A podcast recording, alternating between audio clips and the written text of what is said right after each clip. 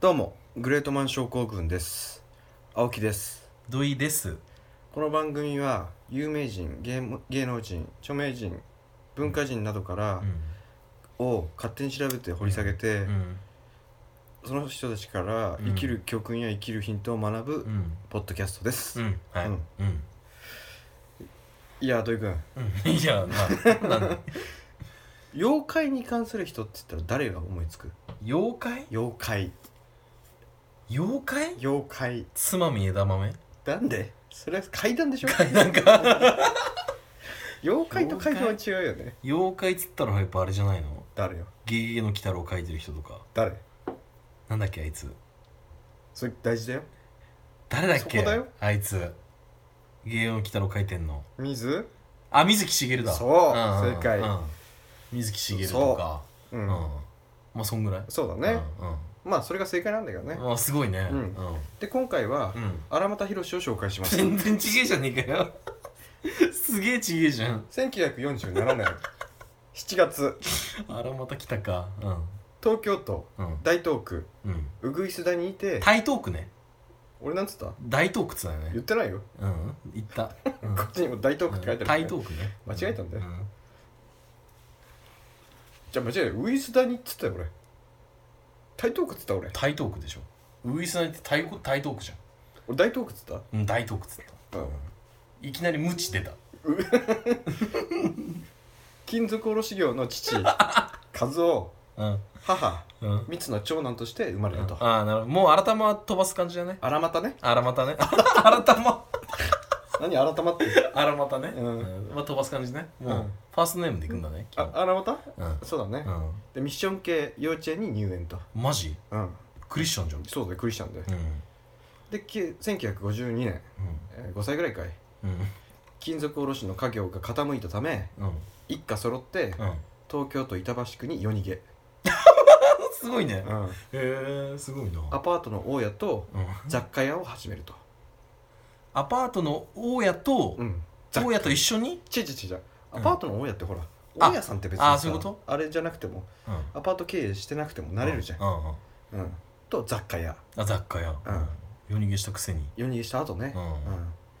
で1953年次の年だね6歳だね6歳、弟荒俣よ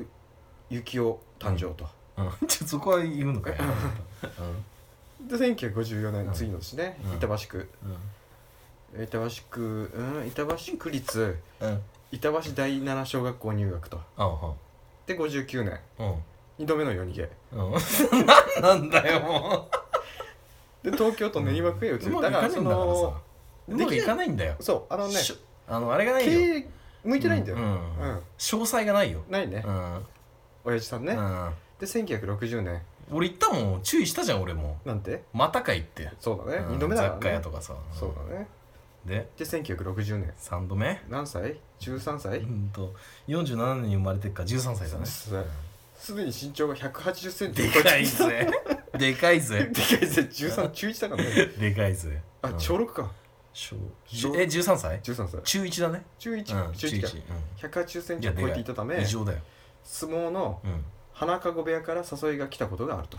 あそうなんだうん相撲なんだ撲じゃあ横もいかなりああっったたんんじゃだない、うんうんで幼少の頃よりうん長身でうん同学年の中でも目立つためうん上級生によくいじめられていたとあ逆にそうあそれそれゆえ遠征的になりいわあうんゆるこう車に構えた感じうんうん 生きニてたヒルニヒルニヒルな感じうんうんになり隠居に憧れたりうん一般からは外れたうんマイナーなものに目が行く現在の素養ができたとああなるほどなるほどで「世界恐怖小説全集」うんっていう本ねうんうんと出会いうん同志で翻訳を担当した中の一人うん平井定一にうん手紙を書いたとあ「僕は一生お化けの研究がしたいうん弟子にしてくださいと」あうんそれに対して平井定一はうん「非常に珍しい子だうん弟子にしてあげよう」と受け入れうん入れると欧米の方がお化けの研究が進んでいるからうん要所を読めうん要所ね要所ねううんんと進めるとうん荒俣は英語をべもう勉強するとうんでお化けの研究が翻訳家になるきっかけだったとうんで平井にこれをやるんだったら普通の幸福を諦めなさいとうん結婚するとかうん恋愛するとかっていうのは無理よああそうなんだ、うんちょっとこうアウトサイドアウトサイダー的なそうだねそ感じになっちゃうんだそうだねあというふうに言われたとーあでも荒俣はーうん僕は恋愛するよりはうんお化けに会った方がいいんで分かりましたうんうんこっちの方を選びます、うんという返事をしたことを覚えていますと荒俣は語っている、あうん、で平井と交流していた木田純一郎を紹介されーうんその人もさらに支持をしたと、うんうん、で1963年うん日本大学うん第二学園高等学校へ入学と、うんうんどこだかねあどこにあったか分かんないけど、日大日本大学だよ第ね二学園日大だよね日大のの系第列だよね二学園っていうああ第一学園があるんだろうね、うん、で IQ は115高いよね、うんなかなかだね少年期からさまざまなジャンルにうん興味を持ち吸収うんその多忙さから予習や復習などの学業に時間が割かれることが煩わしく、うんうんテスト1週間前に教科書を丸暗記してしのいだとうんで1966年うん師と仰いでいたうん木田純一郎の出身校であるうん慶応義塾大学うん法学部に入学とちょっと待ってえすごいくねえかうん頭いいよだから なんかすげえじゃんだ法っ学部て今のあれにさうん勉学ついでなんだよねついでだようんついでだけどその人が行ってた大学だからじゃあ私も行こうっていうことでああちょっとやっぱ人と違うねうんもうねうんここでもう出たねグレートもあるあるあそうだねあっさりやってのけるっていうねあのだうん地頭がいいから基本この子はああそうだようねでもまあ文学校だもんねそうだあねのお化けの研究とかねそうそうそうそう洋書を読んだりとかねだからもううん翻訳はできる英語はできるし英語はできるっていうそう感じそうだもんねそうそうそうそうそうそうまあまそれがあだから高校の時中学の時からやってるから翻訳はまあなかなかないようんうんで在学中に野村義雄と怪奇幻想文学についてのうん同人誌うん「リトル・ウィーアード」うをん刊行と、うんほまあ、本を出したんだよね、うん大学在学中にうんで幻想小説や怪奇小説に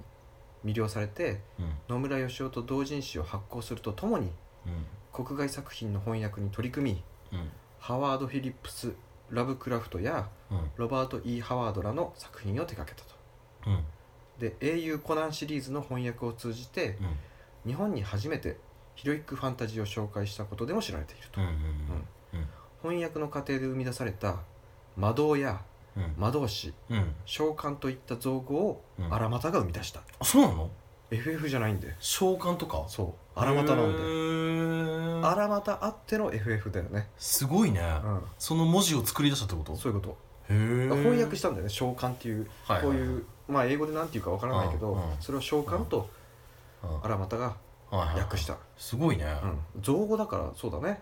造語なんだ召喚ってへそうらしいよえ魔導とか魔導士とかねあそっかそっかそっかそっかそっうかんまあ、本来うん魔導士なんていないからねうんうんう確かにねうんうん召喚も意味わかんないしね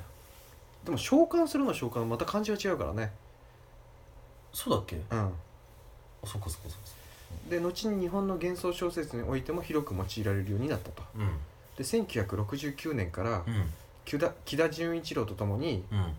怪奇幻想文学うん怪奇幻想の文学家うんの編集うん翻訳うん解説を担当とうんで1970年、うんえー日露漁業うん現在のマルハ日露、あマルハニチロはい、うん、に入社、すげえじゃんかうん、なんなんだよそれなんかあれだね他あっさり行くね行く行くててかかもう大学とかさマルハニチロってめっちゃ大手じゃんか、スーパー大手でなんでそのさっと行っちゃうのしかも夜逃げ生活の中 でよく食べていたうん魚の缶詰を愛好しており、うんそれが縁で日露に入社しちゃった何なのそれなだから別に何なのそれ大したあれじゃない大したあれもないモチベーションもないのにい行っちゃってえるの基 そうそう本そう的そうにそう魚の触れ合うあー魚と触れ合うことを目的とした入社だったがプログラマーとしての雇用だったと、あうん、日露漁業でプログラマーとして勤務する傍らうんうんうん旺盛な旺盛なうん執筆活動を続けたとはあこの年男政治名義でうん初の翻訳書うん「制服を行おう」刊行うんサラリーマンとして働きつつうん昼夜兼業でうん翻訳など学術にも精を出しうん雑誌うん「幻想と怪奇うん」の編集に携わるとうんうんこの頃は睡眠時間を23時間に削って時間を捻出していたとはいはいはい結構えぐいよねまあアルファにしろで働きながらも夜は夜は翻訳の仕事して翻訳と執筆だね執筆してうん観光して観光して、ううんんで23時間と、結構きついと思うよ正確か直に普通の生活できないねできない、うんうんで1975年うん北純一郎との責任監修で世界幻想文学体系全45巻のうん刊行が始まると、うんまあ、これ1986年に完結するんだけどねうん11年かかっうてんるああそうだねうん、で1977年初の著書にして幻想文学研究の定番的作品となったうん別世界通信を刊行、うん刊行ばっかするよね観光ばっかしてるねうんまあ基本本書いたら出すって感じだそねうだねで1979年コンピューターのプログラマーとして9年間のサラリーマン生活を送ったがうんうん日露漁業を退社とうんで日露漁業を退社後平凡社うんの社役に、うんはいあ社屋にうん半ば住み着くと、はいはうんい出版社平に凡社平凡社出版社ねうんうん有名かなそれ平凡社有名だよあうん脱サラ後あ荒俣宏は翻訳の仕事で生計を立てつつうん世界大博物図鑑うんを書き始めたとうん当時を知る編集者はうん平凡社には荒俣部屋うんと呼ばれている部屋があったと話していたとうんでその部屋を訪ねたことがあるうん菅原文太は、はいはいはい菅原文太うん、全財産をはたいて買った本を見せてもらったと話していたと、うんうん、仲良かったんだよねうーん菅原文太そうなんだは荒俣宏っていはで平凡社に住んでいたんですかという質問に荒俣宏はいうんトータルで二十数年住んでいたと思うわあすごいね出版社に20年住むんだよ、異常だね異常だようんねやっぱちょっと言ってんなう、なんんとか語ったと経歴が言ってるもんそうで若い人々が関心を持つようなことは積極的にやらないようにしていたとうん貧乏でしたね何しろ服は2着ぐらいしか持っていませんでしたからね、うんコンピューターの技術は持っていますのでうんそっちの方に転身しようと思ったんですがうん3ヶ月間の職探しの間にうん自由に起きたり寝たりできるっていうことのうん素晴らしさに感動しうんまあ来年勤めればいいのかというのがうん伸び伸びになって、うん今これ当時ねあのーインタビュー当時、うん65歳ですけれども、ううんちの91歳の母親にはうんいまだに「ところで今年は就職するんだろうね」といつも言われています。 あーすごいねうんっていうかこういう年代っていうか母親ってそうだよね、うんフリーランスとかっていうないない通じないからねないないない会社勤めするのが普通だからさ、だから母親はあれだねもう30年以上うん、この子ずっと家にいてなんかやって働かずにいいやるってい家う実家にはいないけどね、あうあん、でもなんか働かずにちゃんともうプラプラしてるっていうそうそまあう親不孝者みたいな扱いだったんだそろううだねね、ちゃんとやってんだけどねうんうんで65歳の荒俣宏って言ってるからね、うん、65歳でさ就職できるかって うん話 そうだねうん、でもこれがもう母親を表してるよねそうだね65歳になってもやっぱり息子は息子なんだなっていうそうだねうん、そしてやっぱり会社勤めをするってことがうん男のなんつったらいいんだろうねまあステータス的なそうそうそうそうそうそうそうそうそうっていうことまあもう古い考えなのかもしれないけどさ、うんで1981年理科系の文学史をけ刊行うん異色の文学史 SF 史として話題となるとうんで1985年うん世界大百科事典の改正版の編集に参加しうん自らも記事特に各項目の民族的コスモロジーに関するうん記述を執筆したがうん同時期に書いた長編小説うん「帝都物語」がうん日本 SF 大賞を受賞しうん350万部を超えるうんベストセラーうん一躍小説家としての道を歩み始めるはあ350万部って異常いだやよ異常でしょ、もう超異常だよね超異常だよもうもう億万長者でしょ普通に、あれあ又吉のうん、あれ火花210万部だそれよりもだもんね210万部だねそうだね、うん以上だねあれだって超話題になってるじゃん超話題になってるね350万部だもんね もう母親がそれで母親なおおかしいよねでだから息子の名前売れてんそのにさういうことじゃないんだよねああそうなんだそよねういう小説家とか、うんそういうのってうん、うん母親の頭にはないんだよああそういうことだね会社勤めすることがっていうことだから,、うんだからこれだけあったら普通に関してはお金持ちじゃんいや全然もう大成功じゃんもう大成功者じゃんうんだけどやっぱ母親っていうのはうん違うんだよそうだねそういうことよじゃんりより思うね、うんこの350万部聞いた時にね、うんはあすごいねで著作で陰陽道や風水を取り上げたことから、うんそれらが広く一般に認知されるきっかけとったすごいなあらまたそれまでごく一部の学者によって学し学術的に研究されるのみであった風水をうん日本で一般向けに紹介しうんブームを生み出したのも荒俣であるとあらまたすげえじゃん荒俣すげえんだよ実は何でもパイオニアじゃんドクターコパじゃねえんだよ風水やはやべえじゃんあいつじゃねえの荒俣なんだよあらまたなんだ細木和子じゃねえの細木和子、そうドクター荒俣なんだよ、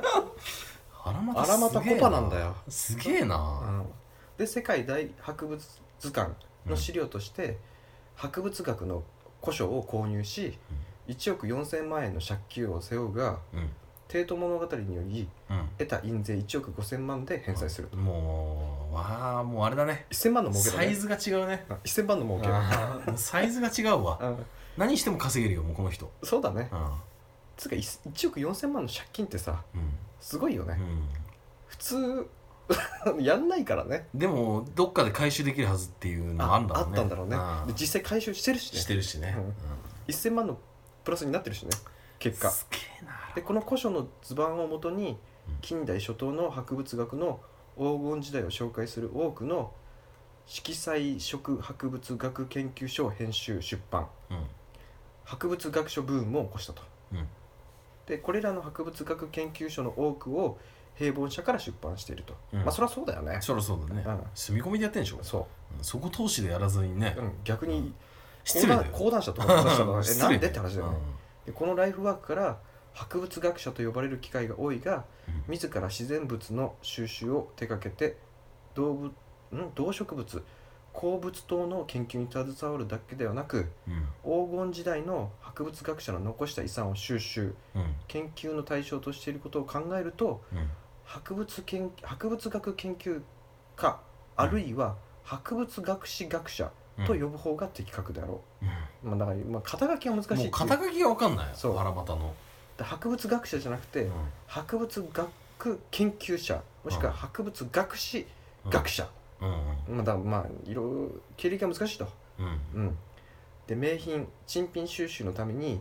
eBay ってあるじゃんアメリカのああるある eBay をはじめとする世界中のさまざまな競売にうん参加しているとうんで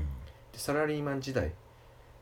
えー書籍や名品新品を購入するためうん食事は1日1食でうんしかもインスタントラーメンでうん出勤時に着着用するスーツはうん10年間同じもの1着で通したと、うん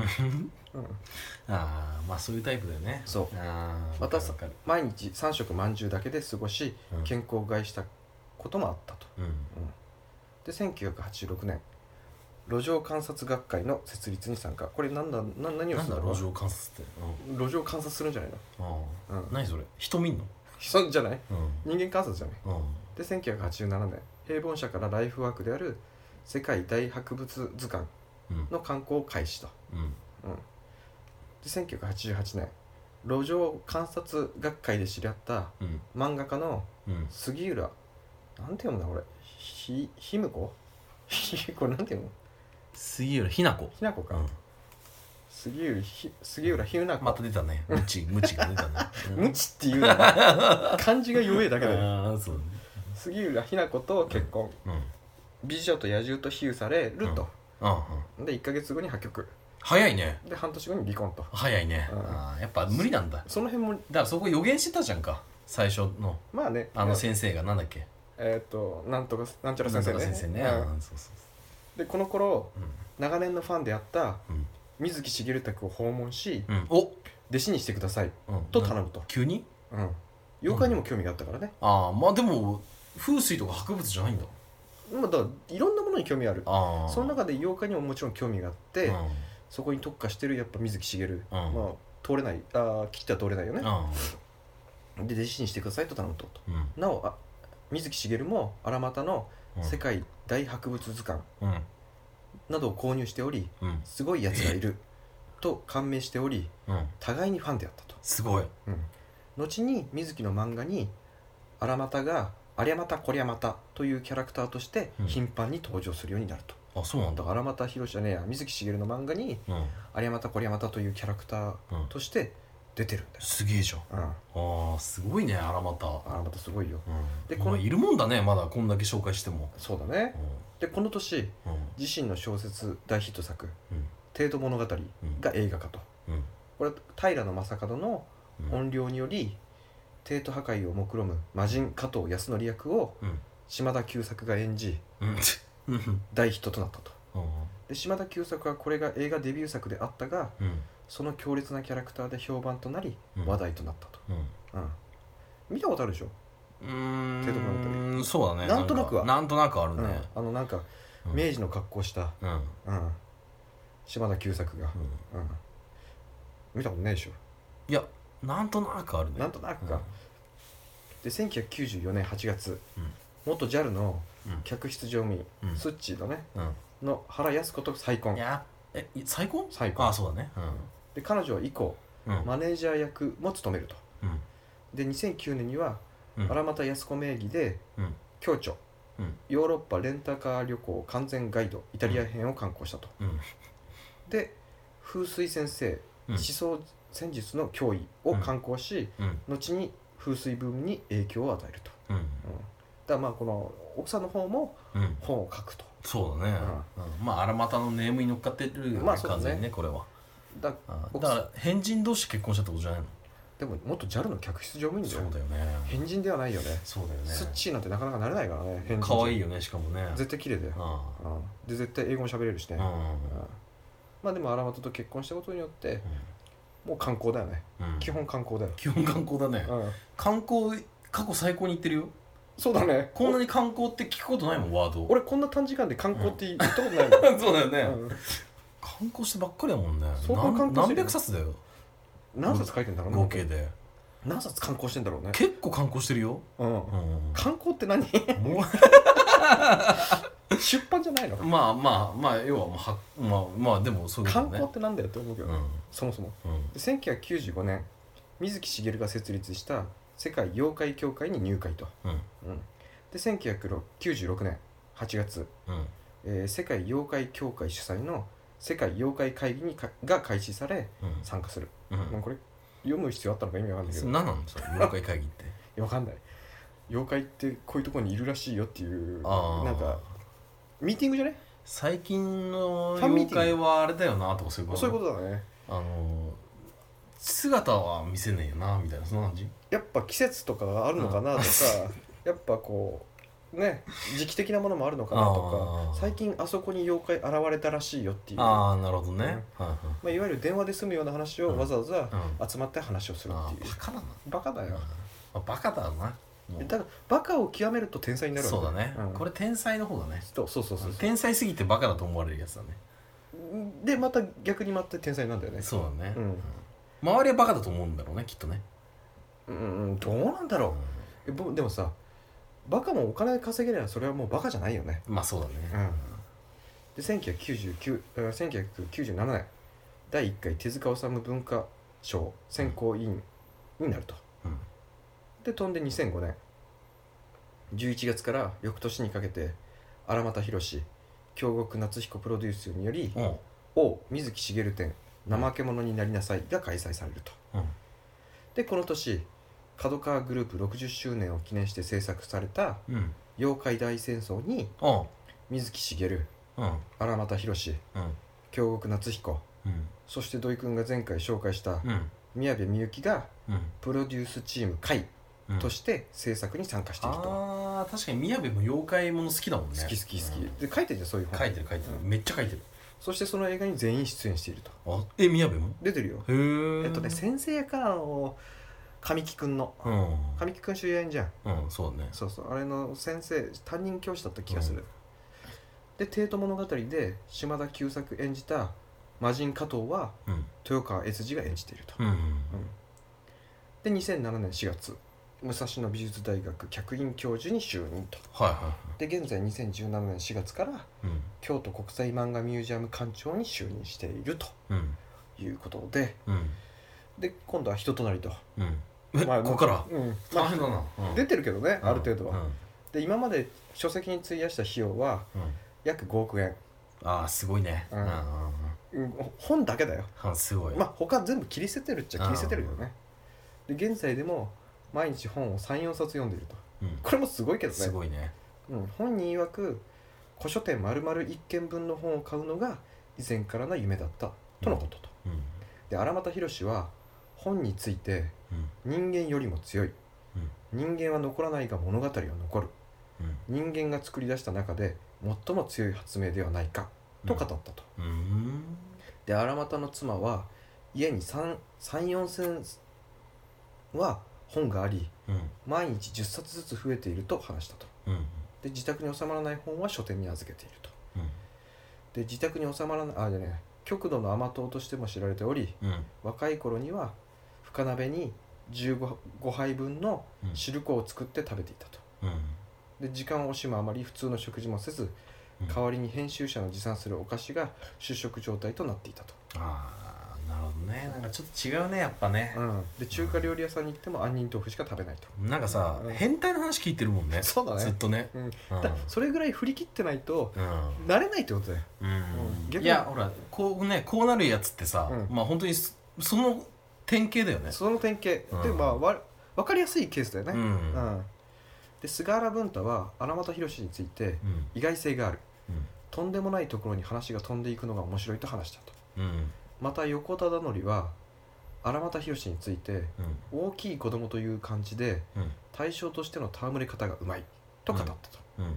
さらに「ゲゲゲの鬼太郎」の生みの親の水木しげるはうん荒俣さんは偉大なお方うん万物を分け隔てなく知っているとうん荒俣さん自体は妖怪ですようん人類の顔をしてるけどねうん混じっているんですよ人が気づかないし気がつかないしまたそういうものが存在しないと思っているからうまく紛れ込めているんです、うんうんとうん本人自体が妖怪ではないかとささやかれている水木しげるをして妖怪と呼ばれている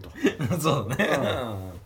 まあだからあれだよねあのすげえ頭のいい人間が、うん普通は妖怪とかさお化けとかさ、うんまあそういう超常現象みたいなのはいかないじゃん、いかないねでももう人間とか、うんそういうのもう全部理解しちゃってるからうん今度はあの自分の知識じゃ賄えないとこに行くっていうのがお化けだったのかもしれないねやっぱり超常現象ってさうん解決できないじゃん、解決できないねでもおそらくこの人人間界で起こることは、うんほぼ全て分かってると思うんだよねああ、うんもうねだから自分の手届かない世界っつったら、うんやっぱ妖怪とかお化けとかなるほどだからそっちに夢中になったんだろうね探しても探しても勉強しても勉強しても捕まえないじゃんもしくはだけど、ん俺の見解としては、う人間界を捨てたんだと思うよ わかるまあ人並みにでも聞くとねやってることはやっまあてるまあよ、の大学でねいい大学出てまあまあの大学じゃなよいよ、うん相当いい大学だよ、まあ相当いい大慶学応の法学部だよまあそうだね、ういい大学出てで日露入って、まあ大手入って、うんまあ結婚もね二度もしてっていそううだねまあ人となりの生活してんのかなと思ったのね、まあそうだね人となりの生活はしてるけど、うんでももしかしたらそういういわゆる人間の俗物に関するものいわゆる楽しいこと、うんハッピーなことっつうかなんつったらいいんだろうな、人普通生活してて楽しいことってあるじゃんエロいこととかだけど、うん例えばエロいこととか楽しいことをが他の人と違うんだよね、うんうんそうだね、ういん、やでも超常現象とか言っちゃう気持ちはわかるけどねなんかなんでそういうのってでもさん大体中学生高校生ぐらいで大体止まるじゃんでも一周してのっていうのは面白いんじゃないあーだって大人になってさ社会人になってさ妖怪の話とかしてたらちょっとやべえやつじゃん俺らはねうんっていうのは俺らはほら人間界でねあれも理解できてないじゃん勉強もないしうんうんうんうんそうだねだからこの人の境地には多分いけないんだよねきっと、ああうんこれはもうナチュラルボーンだからねそうだね途中から備わったものじゃなくて、うん昔から小さい頃から興味あったものだから、うんうんまあ、ってこ変態だね典型的なねそうそうそう逆を言えばそうだね、っうてことでね、うん自分の好きなことをんとことん突き詰めるあまりうんうん自分が妖怪になってしまった男うん荒俣宏の回でした、はいありがありがとうございましたとうございました